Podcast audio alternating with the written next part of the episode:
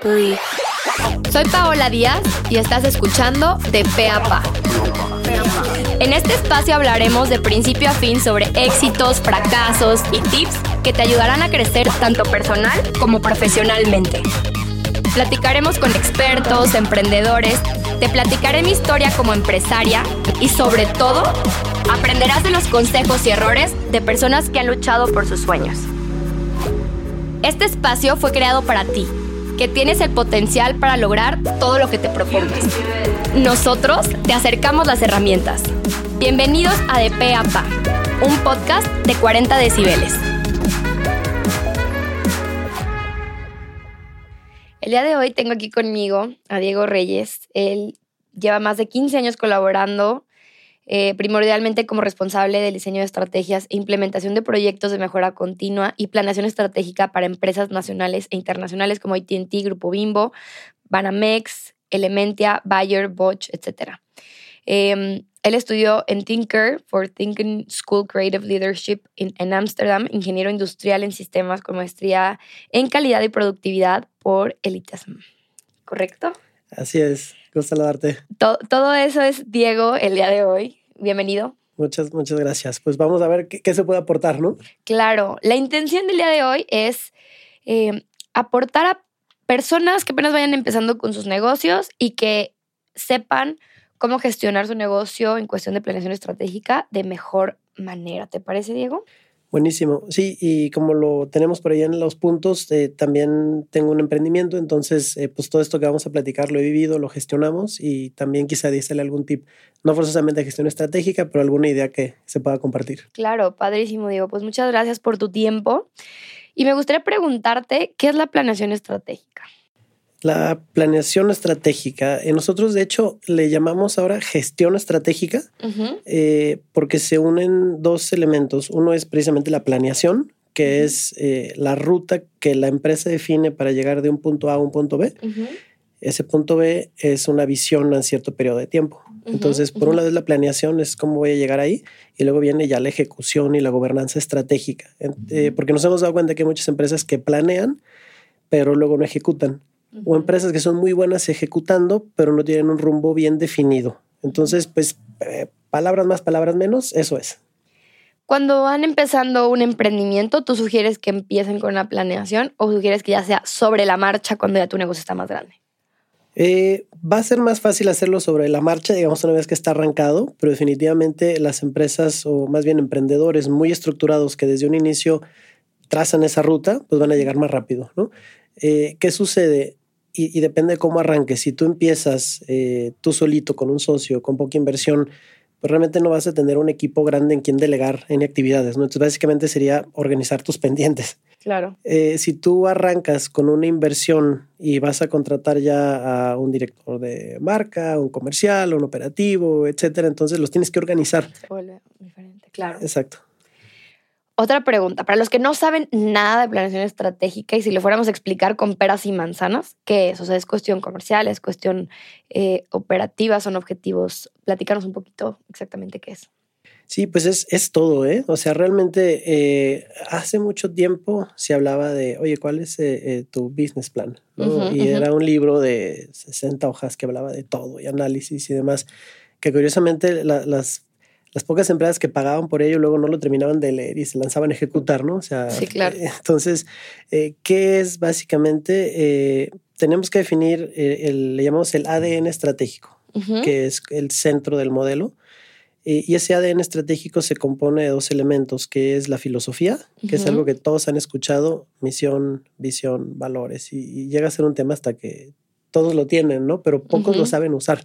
Claro. Es interesante. Y, ese, y esa filosofía dentro del ADN se conecta con algo que le llamamos la construcción del futuro. Entonces, eh, quien, quien, quiere hacer esto bien, tiene que definir, ok, cuál es esa visión, pero le tienes que agregar un periodo de tiempo. Ok.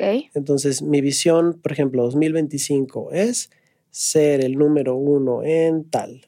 Es un tema eh, no, no, totalmente numérico, o sea, más bien es eh, direccional y aspiracional pero al conectarlo con áreas de enfoque, ahorita te digo que son, y objetivos estratégicos, lo que tú haces es que le dejas muy claro a cada miembro del equipo qué le toca hacer y cómo contribuye.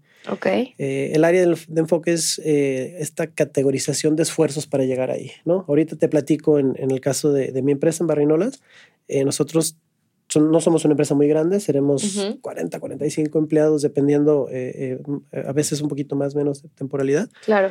Eh, pero el, cuadro básico, digamos, no es muy grande y el equipo, digamos, de, toma de decisiones, quizás somos 10 personas más o menos. Entonces, no es un equipo muy grande y tenemos tres áreas de enfoque, okay. que es crecimiento, rentabilidad y control. Entonces, hay iniciativas para crecer, iniciativas para controlar e iniciativas para rentabilizar la empresa. Okay. Y adentro de cada una de estas áreas de enfoque hay objetivos estratégicos, ¿no? Oye, que innovación, hay que lanzar tantos productos o que la venta que te generen los productos nuevos sea 15% de las ventas. Entonces, es un objetivo estratégico dentro de lo que es la parte de crecimiento, ¿no? el área de enfoque. Entonces, básicamente e, es eso. Y hay un montón de técnicas alrededor para eh, hacer un traje a la medida de la empresa. Es decir, si es una empresa muy grande, o sea, nos ha tocado trabajar con empresas de cientos de miles de personas. Y, no es un día, pues, es una implementación. No, de meses. Exacto. Sí, sí, sí. Para empresas más chiquitas, sí, quizás un fin de semana. Eh, y, básicamente es, es eso, o sea, organizar al equipo eh, para llegar a ese punto. Eh, porque si no, lo que sucede es que hay un montón de iniciativas que luego llegan incluso a chocar. Ok. Entonces, pues básicamente es eso, o sea, como que muy básico, pues es organizar el equipo para que llegue con más fuerza a ese punto. Nosotros lo, lo comparamos mucho con la analogía de, de, quien sube una montaña, ¿no? Oye, subir, no, te voy a decir el Everest, ¿no? Pero el pico de Orizaba. Oye, pues va, esa es mi visión, quiero llegar ahí. ¿Cuándo? Pues no vas a llegar, si no has entrenado, no llegas en un mes, vas a decir, oye, pues va este, para enero, ¿no? O sea, es que enero no, porque hace mucho frío. Entonces vamos en, en, marzo del año que viene, va, ¿qué hay que hacer? Pues hay que empezar a entrenar, no te vas solo, ¿no? Oye, pues ve a contratar a alguien que sea el guía. el eh, equipo que tienes que comprar. Tu equipo, eh, eh, también con quién vas a subir. O sea, oye, pues voy a invitar a un amigo, a mi novio, mi, lo que sea entonces, eh, armas un equipo, defines también una ruta, porque quizá hay muchas maneras de subir, pero hay una más técnica y otra que se disfruta más. Claro. Oye, me recomendaron que si entras por tal lado está mucho más bonito. Entonces, digamos que es eso, o sea, te organizas, te armas tu equipo, te equipas eh, eh, y, y, luego ejecutas. O sea, luego viene esa segunda parte, ¿no? Totalmente. Yo, yo veo, o sea, una brecha muy grande entre empresas que ya están más consolidadas y las que apenas van empezando, donde yo les pregunto, ¿cuáles son tus objetivos? ¿No? Se acercan a una agencia de marketing y les digo, ok, te acercas conmigo y qué es lo que queremos lograr. Y ni siquiera saben responderme, ¿no? Entonces, ¿por qué? Porque mm, uno no tienen claro ellos mismos de qué es lo que quieren lograr y mucho menos cómo lo van a lograr. Y en mi caso, que bueno, que se acercan a la mercadotecnia, creo que hay una idea errónea de que la mercadotecnia va a solucionar eh, todos los problemas hasta casi casi te diría operativos, ¿no? O sea, eh, o comerciales. Entonces creo que es una forma de cambiar el chip y saber que tenemos que estar bien estructurados de adentro eh, y tener ciertas acciones que nos van a llevar a cumplir objetivos de diferentes tipos, como los mencionabas. Sí, definitivamente. Y ahí tienes que tomar en cuenta, eh, luego viene otro concepto, o sea, hay un modelo, de hecho, si entran luego a nuestro sitio web, igual lo ponemos en, en, algún vínculo, eh, ahí viene el modelo y son como las etapas que hay que tomar para que tú puedas diseñar un plan. Eh, un, un, elemento se llaman los marcos estratégicos y el marco estratégico te va a ayudar a categorizar mejor tus esfuerzos. Claro. Yo te decía, oye, en mi, en mi otra empresa tenemos tres, crecimiento, rentabilidad y control. Es un marco que nos recomendaron, de hecho, en Endeavor. Nosotros fuimos eh, nominados y, estuvimos trabajando con Endeavor eh, hace, híjole, ya creo que 10 años. Y es lo que nos recomendaron. Nos dijeron, ¿sabes qué? Imagínate que es un triángulo, tiene tres vértices, crecimiento, rentabilidad y control. No puedes tener los tres, vas a tener dos. Entonces, escoge dos en cuáles ganar. Y hace mucho sentido porque yo digo, va, quiero crecer y quiero rentabilizar, no vas a tener mucho control. Oye, quiero crecer y quiero controlar, tu rentabilidad va a estar castigada. Y es una decisión que el director general o el líder del proyecto tiene que tomar porque entonces, si quiero crecer, hay que invertir. Claro. Entonces olvídate de, olvídate la rentabilidad. claro, claro. Este, y hay más marcos. Hay otro bien interesante que se llama los horizontes estratégicos de McKinsey. Y esto es por esta firma de consultoría global, eh, después de eh, hacer muchas estrategias, muchas empresas lo documenta en un libro y, y, se empieza a tomar como, como una práctica para, otra vez, para enfocar a una empresa. Esos horizontes son tres, te dice, eh, este es el horizonte uno, dos y el tres. Eh, eh, hay quien lo dice, no es literal, pero es corto, mediano y largo plazo. No es así. Pero el, corto plazo es básicamente qué te da de comer hoy, ¿no? Hoy, por ejemplo, en mi empresa vendemos barritas. Y esas barritas, pues es lo que me da de comer. Me dice, oye, ¿qué, ¿qué vas a vender quizá en 10 años que la gente ya no quiera barritas. ¿Por qué? Por la razón que sea. Y tienes que estar visualizando. Entonces, ¿qué voy a hacer? Entonces ahí este horizonte lo que hace es que te dice, sí cuida en un 70% de tu esfuerzo, energía y recursos el horizonte 1, es lo que te va a comer hoy. Ok. Luego bríncate al 3, te, saltas el 2 y entonces dedica 10% de tu esfuerzo a iniciativas, justo innovación y proyectos que quizá no van a pegar. Eh, yo de hecho... Ahorita.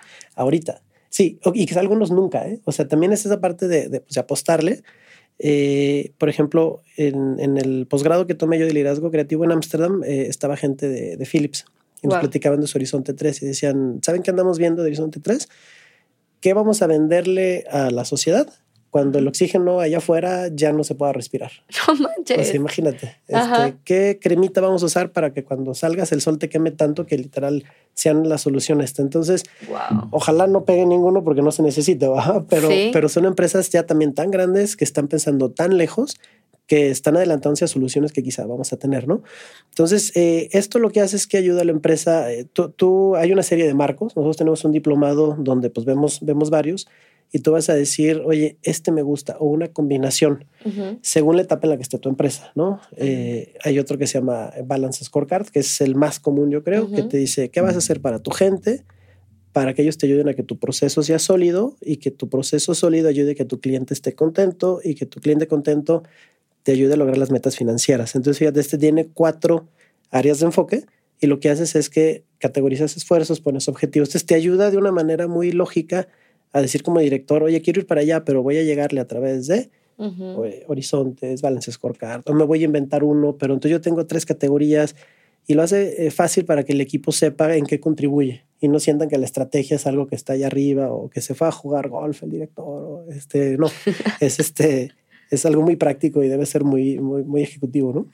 Claro, yo justo me cuestionaba mucho esa parte, Diego, de decir, a ver, yo, yo trabajo con tecnología, yo trabajo con con empresas que son un vínculo entre lo que yo hago en cuestión de estrategia y lo que Instagram, Facebook, TikTok quieren hacer con nosotros. Entonces, está cañón decir, a ver, cuáles van a ser mis decisiones a largo plazo. Y creo que todas las empresas que tengan que ver con algún tema que no dependa de ellos, creo que es importante como que establecer cómo nos visualizamos en un futuro, ¿no? Porque está canijo. Sí, definitivamente. Y esto que comentas también está, está bien interesante. Eh, nosotros vemos la planeación eh, eh, estratégica, la gestión estratégica, que son ciclos, ¿no? Una empresa que, que, lo está haciendo por primera vez, aunque ya esté más estructurada, bueno, y lo voy a casar, y a ver si no los confundo, con tipos de liderazgo que es la empresa. Hay cuatro tipos de liderazgo eh, que nosotros es un marco que se llama Cinefin y te dice, hay liderazgo eh, gerencial, hay liderazgo de expertos, liderazgo creativo y liderazgo autoritario. Okay. Y estos cuatro tipos de liderazgo eh, son los que se requieren en cualquier empresa en distintos momentos. ¿no? Claro. en las etapas tempranas es más gerencial, es decir, son tomas de decisiones de cosas que ya están escritas, ¿no? Este, no sé, se me caen las ventas en mi e-commerce, pues le meto más pauta, ¿no? O le enfoco mejor pero luego van poniéndose más complicado. Luego llega un tema de liderazgo de expertos, porque, oye, llega un momento donde vas a decir, no por poner más pauta, vas a tener mejor resultado. Hay que hacerlo bien, ¿no? Correcto. Este, entonces ahí es donde entra un experto. Entonces, en los ciclos, primero trabajamos sobre temas básicos, o sea, temas que la misma empresa ya sabe que necesita. O sea, dices, no, no, no es inventar el hilo negro, no es, vamos a organizarnos con cosas que ya sabemos que hoy tenemos que hacer. Pasas el ciclo y luego vas a decir, eh, ya no, o sea, ya subí de nivel, no es como en el Nintendo, no, ya estoy en el nivel 2, ya no, es, ya no es un tema de meterle más pauta y tengo más venta, ya estoy metiendo más pauta, metí 2X de pauta y tengo 1.3 de venta, no me está conviniendo, ¿no? Exacto. Entonces en ese segundo ciclo metes expertos. En, en, marketing, en eh, recursos humanos, en finanzas, en todo. Entonces las ideas empiezan a estar más buenas eh, y, y, pues ya te apoyas en un experto como tal. El siguiente nivel, eh, que es el que nosotros usamos muchísimo en relación estratégica, es el liderazgo creativo. Okay. Y para eso usamos design thinking. Eso me encanta. Sí, y, es también el más divertido porque ahí no hay nada escrito. O sea, en el primero ahí está muy claro. O sea, tengo esta situación, eh, muevo esta palanca, se, arregla. El segundo, tengo esta situación, no estoy muy seguro, le hablo a un experto. Claro. El tercero es, tengo esta inquietud, porque ya no es una situación, es algo que quiero probar, es una hipótesis, quiero ver si el mercado tal, y tengo que probar para ver si se movió la palanca o no. Entonces requieres incluso distintos liderazgos y demás. Entonces, pues son, son estos ciclos que se van haciendo, ¿no? Y no hay propuestas erróneas, ¿no? Y es cuando dices, pues cualquier idea es bienvenida y es simplemente como que probar por ahí. Y de hecho necesitas, e, ese líder creativo tiene ciertas características que sea alguien que no se te va a agüitar. Oye, es que el proyecto no jaló, pues no va a llegar deprimido, va a llegar y va a decir, ¿sabes qué? No, pero la que sigue le muevo esto. Ah, qué chido. Entonces también, entonces bueno, ahí entran, eh, te digo, desde expertos, desde la gente, las ideas que ya hay, eh, la parte pues de apostar, de innovar. Y, son ciclos pues que la empresa va definiendo. Si quiero llegar aquí, bueno, quizá le, apunto a tres años, cuatro años, cinco años, eh, ya no más. Antes se hacían planes estratégicos de, ah, visión a diez años. No, pues está cañón. cada vez se va recortando. Desde que llegó la pandemia vimos que todo cambió, ¿cierto? Se dio, no, sí, se dio un acelerón. De hecho, hay un marco, perdón, un modelo estratégico, que es otro elemento, ¿no? Los modelos estratégicos, que es, uno de los hoy en día que están más en boca, se llama eh, OKRs, Objectives and Key Results. Y ese nace en, en, Intel, luego se pone de moda en, Google y luego LinkedIn y, Netflix eh, lo están usando y es este, buenísimo para empresas de tecnología porque es tan cambiante claro. que hacer un plan a un año dicen, no, o sea, no hay manera. Lo hacen a tres meses, imagínate. Wow, imagínate la velocidad, claro. Tú sugieres, Diego, por ejemplo, a alguien que vaya empezando, que contrate a alguien externo como para que le ayude a hacer esta planeación estratégica, si es la primera vez que lo van a hacer. Mira, depende de los recursos que tenga. O sea, yo te diría, eh, o sea, porque yo como, como líder comercial te diría, obviamente. Por supuesto que sí, háblenme ahorita al 333. Llame ya, ¿no? Pero no, la realidad es que si la empresa es pequeña, si tiene pocos recursos, si tiene poco equipo, eh, puedes leerte un libro. Eh, nosotros tenemos un diplomado que, que, de hecho, es la, el, la entrada con nosotros, ¿no? O sea, tomas el diplomado, no es tantísima inversión y tú lo puedes hacer solo si tú estás empezando, pero si tienes un equipo grande y dices, oye, es que traigo inversión aquí y allá, sí, sí, contrátalo porque te va a ayudar a, aumentar la probabilidad de éxito, ¿no? Claro. Entonces depende mucho del, contexto. Lo que sí es, eh, infórmense bien porque hay muchos errores alrededor de la planeación estratégica eh, y, hay veces que eh, o, lo dejas muy flojo y, y tú crees que tienes un plan y no, o hay veces que te vuelas eh, totalmente al otro extremo. De hecho, nosotros tenemos un diagnóstico eh, en nuestro mismo sitio web y lo pueden entrar, es, gratuito. Le llamamos el barómetro de la estrategia. Entonces, es este, tal cual como un barómetro. ¿no? El punto ideal es el medio. Ni muy poco eh, nivel ni demasiado, porque luego es de que no, muchas juntas y muchos indicadores y mucho tal y la gente harta, ¿no? Entonces, es un punto medio que te sirva. Ok. Y, por ejemplo, ¿por qué para ti es importante incluir la parte del ADN? Dentro de la planeación estratégica. O sea, porque eh, es importante que las decisiones respecto a los objetivos estén aunados al ADN. Es, eh, mira, es, básico porque es el centro. Eh, el ADN empieza con la visión. Y si el director de la empresa no deja clara la visión, entonces pues es como, como dicen, como los pollos sin cabeza, ¿no? O sea, él tiene que decir, vamos, y es bien interesante, nos ha tocado, empresas aquí en Jalisco, hubo una en particular que, que nos hizo cuestionarnos mucho, porque es él, esta empresa, y pues no, no, no, digo nombres, pero es una empresa que vende insumos para, para restaurantes y hospitales y demás, muchos temas, desde refrigeradores, mm, utensilios, copas, todo, ¿no? Es una empresa grandecita. Y cuando trabajamos su taller, eh, lo primero que hacemos es trabajar con el director general, la visión y su visión, eh, nosotros tenemos toda una estructura, ¿no? Debe contener esto y esto y esto, etcétera, eh, pero debe ser aspiracional, tal. Entonces nos presenta su propuesta y dijimos, no, eh, hay que estirar la liga, hay que empujarlo, nos está retando, nos está exigiendo. entonces ya llegamos con él, nos sentamos y, y, y, nos cayó la boca de una manera muy bonita, porque básicamente lo que estaba haciendo es que él decía, yo quiero mantener mis ventas, mi posición en el mercado, mi tal, este, en, en Occidente eh, o sea, era un crecimiento muy, muy mínimo lo que estaba pidiendo, ¿no? Y cuando fuimos y lo retamos, nos dice, ¿sabes qué? Es que yo en la etapa de vida en la que estoy, yo ya no quiero crecer. Yo quiero estructurar para que consiga yo un reemplazo, un director general que se quede con el negocio. Por mí. Que chame por mí. Entonces ahí nos dijimos, oye, claro, o sea, esto tiene que ligarse a, incluso a la vida del, del, en este caso, el dueño de la empresa. Y para él decía, es que pues yo no quiero crecer más, es más estrés, son más viajes, es más tal. Eh, hay que cuidar obviamente que eso no le vaya a hacer perder eh, terreno, ¿no? Sí, claro. Pero, pero se me hizo muy padre porque hay otros líderes que dicen, yo quiero crecer 15% al mes. Y tú, vale, pues está. ¿Cómo le hacemos? No, pues ok, ok. Eh, entonces depende de esto. Entonces sí es bien importante ligarla al ADN porque esa es justo la, la, zanahoria que va a tener toda la empresa. Es común también llegar a empresas y encontrar pegada en la pared visión y, oye, ¿hace cuánto no la actualizan?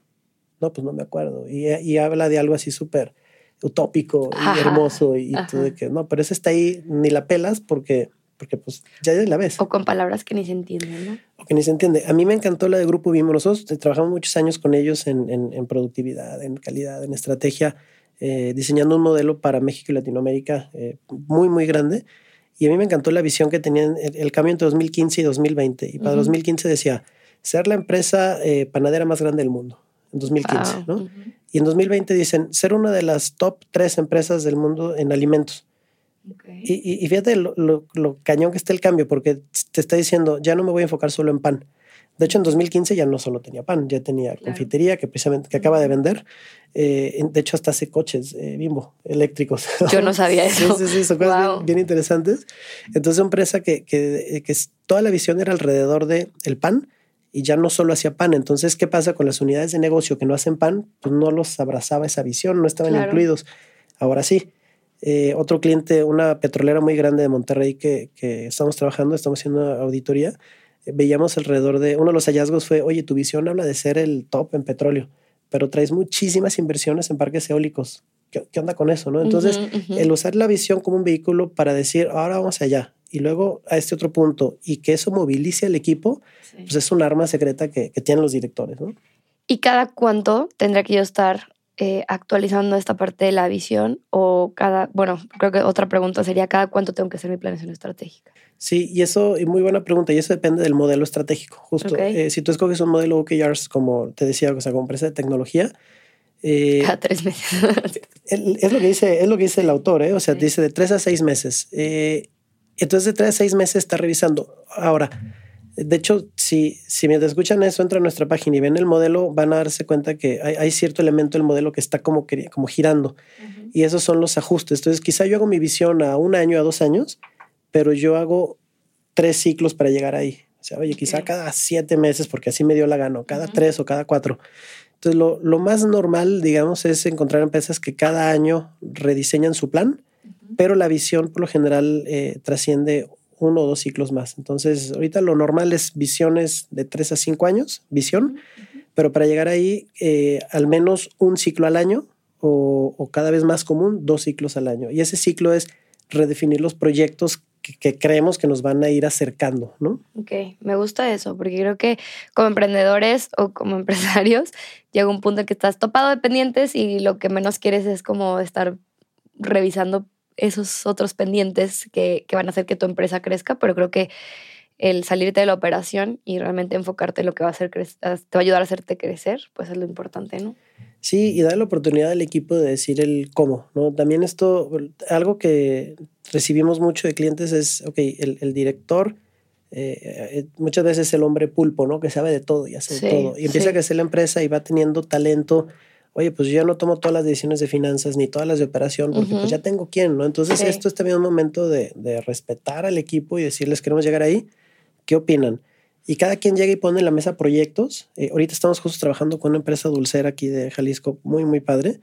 Eh, y em, hicimos ya la primera parte, justo el, el ADN estratégico, ¿no? Ya se dictó la visión, eh, ya, ya definieron cinco áreas de enfoque, ya están clarificando objetivos estratégicos y el viernes de este noche tenemos la sesión de formulación, que es cuando invitamos a todo el equipo a que genere ideas para llegar ahí según estas áreas de enfoque. Pero nos dimos cuenta en la sesión que hay un par de áreas que tienen clarísimo qué tienen que hacer. Y otras no. Y otras no. Entonces, esto tiene que dar un, un, espacio, un momento para los que no tienen idea, trabajen esas ideas y quien ya tienen muy claro, lo documenten y eso se pueda monitorear y gobernar. Es la parte ya del ritmo estratégico, la gobernanza, que ayuda a que sepamos todos pues, cómo vamos y que si se está... Y es que la verdad es, si se te va quedando atrás las ventas y tú vas muy bien en producción, pues, de nada sirve. Y, si es al revés, tampoco. Entonces tienes que ir viendo eh, pues, que todos vayan a un cierto ritmo, ¿no? Claro.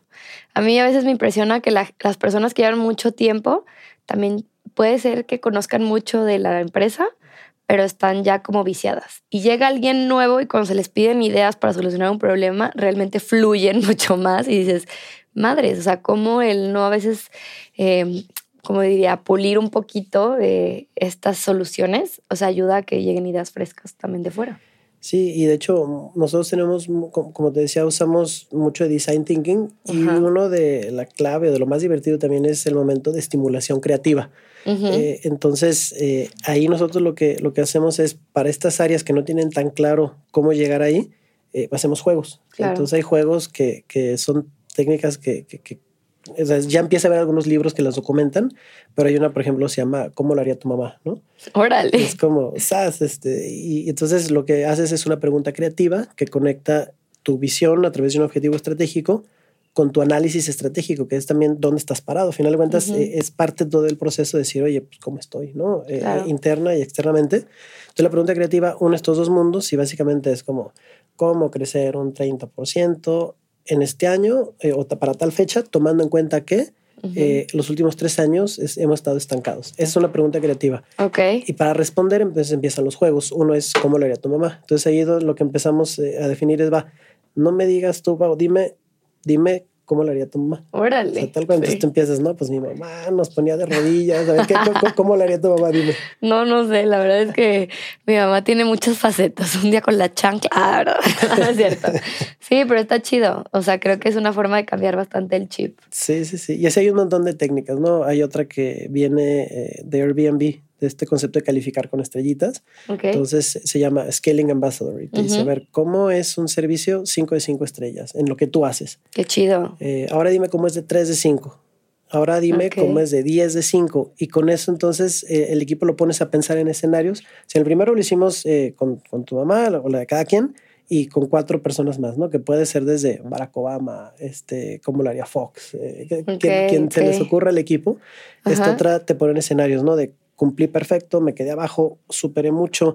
Y hay un montón de técnicas. Entonces, eso es lo que hace es que alguien que quizá ya tiene muchos años en la empresa eh, y que y pues ya no le salen las ideas o ya le tal, o sea, se las la sacas con juegos y luego el equipo la construye y ya no es la idea de una persona, sino la idea que se le en un juego y la verdad es que los hallazgos son bien interesantes y pues son, es justo lo que buscas, ¿no? Que, que, te digan nuevos caminos para llegar ahí. Sí, me encanta. Les voy a decir algo. La verdad es que hablando aquí con Diego se me vienen mil ideas a la cabeza de cómo crecer y creo que es importante separar un dinerito para ese crecimiento. O sea, creo que como emprendedores está bien padre eh, invertir en cosas que te hacen sentir bien de manera inmediata o que crees que necesitas, pero a veces creo que es eh, ser más inteligentes con las inversiones y realmente enfocarnos a esas áreas de oportunidad. Eh, ahorita que decía algo de cómo mejorar el servicio, justo era algo que hablábamos de cómo em, tener el efecto wow con nuestros clientes y que realmente cuando terminen de trabajar con nosotros sea el efecto wow.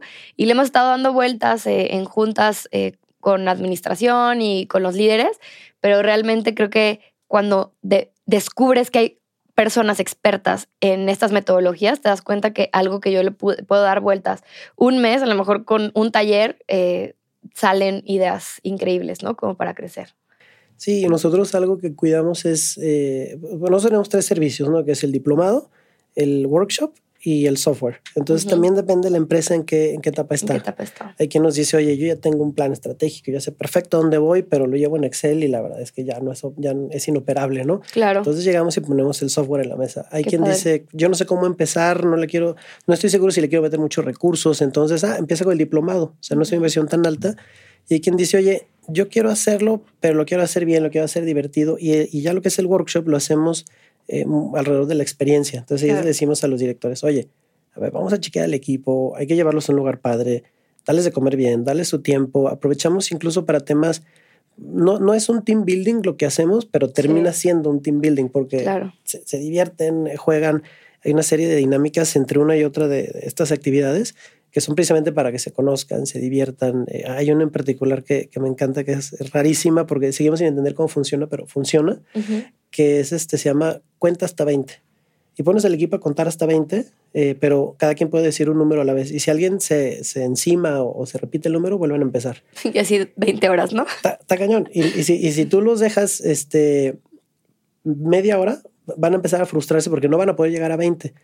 Y algo pasa que no sé qué sea. Si alguien que está escuchando sabe que nos mande un mail, eh, lo que tú les pides es, ok, ahora cierren los ojos y cuenten hasta 20.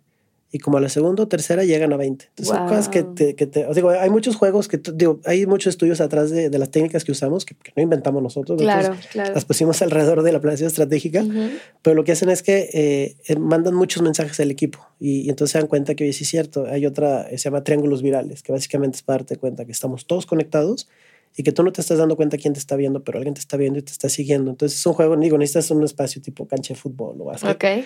Pero entonces el, el taller lo hacemos usando todo esto y, y, lo padre es que al final sale un plan. Entonces, oye, la pasé bien, estuvo divertido y tengo un plan. De hecho, claro. en nuestro Instagram ahí pueden ver varias de las historias y la mayoría es pues, la gente atacándose de risa. Torneos de chinguas pool, este montón de tarugadas sí. que hacemos, pero está, pero está padre, la verdad. No, y todo tiene un fin, ¿no? O sea, no claro. nada más eh, el pasarla bien, sino como analizar eh, qué perfiles tienes dentro de la empresa, quién es que toma la iniciativa, quién se frustra, no sé, ¿no? Sí, sí, está sí. Está padre.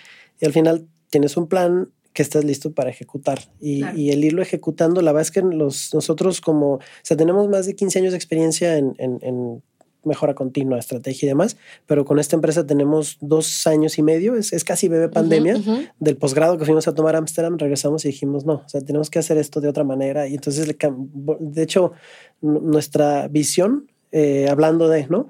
es ser reconocidos internacionalmente por haber revolucionado y democratizado la gestión estratégica. Qué chido. Y, y eso es un tema que a nosotros sí nos ponen una cima que es, a ver, yo no quiero vender solo en Zapopan, este, uh -huh. yo no quiero vender solo en Jalisco ni solo en México. Hoy tenemos clientes en Latinoamérica, estamos ya empezando a picar piedra para llegar a Estados Unidos. Claro. Pero eh, eh, la parte de revolucionar es hacerlo diferente y la parte también de democratizar es hacerlo asequible. Entonces uh -huh. tenemos también becas, o sea, si alguien que nos escuche dice, oye, yo lidero una fundación, eh, búscanos, o sea, llegamos a tener de, de, entrada un 50%, si hay lugares que metemos gratis, eh, a lo que son diplomados, ¿no? Claro. Este, y también hemos tenido workshops que le decimos a la empresa, oye, tú ya vas a pagar todo esto, eh, le das oportunidad a una empresa que lleve el proceso, o sea, pues, por ejemplo, uh -huh hay empresas que tienen ya su fundación, ¿no? Entonces, claro. pues, oye, que venga de fundación o que venga una fundación que conozco. Ay, qué padre. Entonces, eh, sí, pues eso es lo que estamos buscando y entonces no tienes que invertir la gran cantidad, o sea, puede ser desde, oye, una persona de la empresa se certificó, muchas veces el director general. Claro. Y, y él lo lleva. Y de ahí hacia abajo. Qué padre. Uh -huh. Diego, pues muchísimas gracias por el espacio. Creo que me quedé con ganas de hacerte más preguntas, pero será en la versión número dos. Perfecto. Eh, una, una, pregunta nada más para cerrar. ¿Qué compra con menos de 300 pesos sientes que ha cambiado tu forma de emprender? Fíjate que esa, esa está, está buena. Yo diría eh, tal cual, mi, mi journal, Ajá. o sea, mi, mi libretita. Eh, me ha ayudado a, o sea, desde que empecé a trabajar, a estructurarme, o sea, estoy en una junta, qué pendiente me quedó, eh, si no lo apuntas, luego se te olvida, claro. este, preparar tus juntas y demás. Y, y, va muy relacionado a todo lo que hacemos en gestión estratégica. A final de cuentas, lo que quieres es que los acuerdos se, se dejen documentados, se, se, honren, se den seguimiento y que puedas tú definir, oye, lo hice y se movió la aguja o no. Sí. Pero bueno, que no sea cosas de que son intenciones y, y, y, nadie hizo nada hasta el año que viene, que oye, otra vez hay que hacer el plan. No, pues sí, pues mucho planear es como claro. pilotes, ¿no? Exactamente. Diego, pues ¿dónde te podemos encontrar o dónde podemos encontrar tus empresas? Eh, eh, de esta que estamos hablando primordialmente de gestión estratégica en, en redes, eh, Facebook, Instagram, eh, LinkedIn y nuestro sitio web es eh, Purpose como de propósito, uh -huh. Lab como de laboratorio, Purpose uh -huh. Lab Strategy, uh -huh. la página es purposelabstrategy.com y en redes también tal cual como Purpose Lab Strategy nos encuentran este, y pues esperemos que haya algo de contenido que les pueda servir.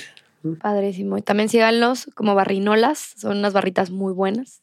Eh, las pueden encontrar en diferentes eh, lugares como como Walmart, como HB, 7-Eleven, Oxxo, Farmacias del Ahorro, Benavides, Amazon, Mercado Libre. A nivel nacional prácticamente casi en todos lados. No, no hemos logrado todas las cadenas, pero, pero también Barrinolas y Nuba de Barrinolas, que es la, la nueva. Qué chido. Pues muchas felicidades, Diego. Gracias por, por acompañarme el día de hoy. Y pues nos vemos en otro episodio de DPAPA.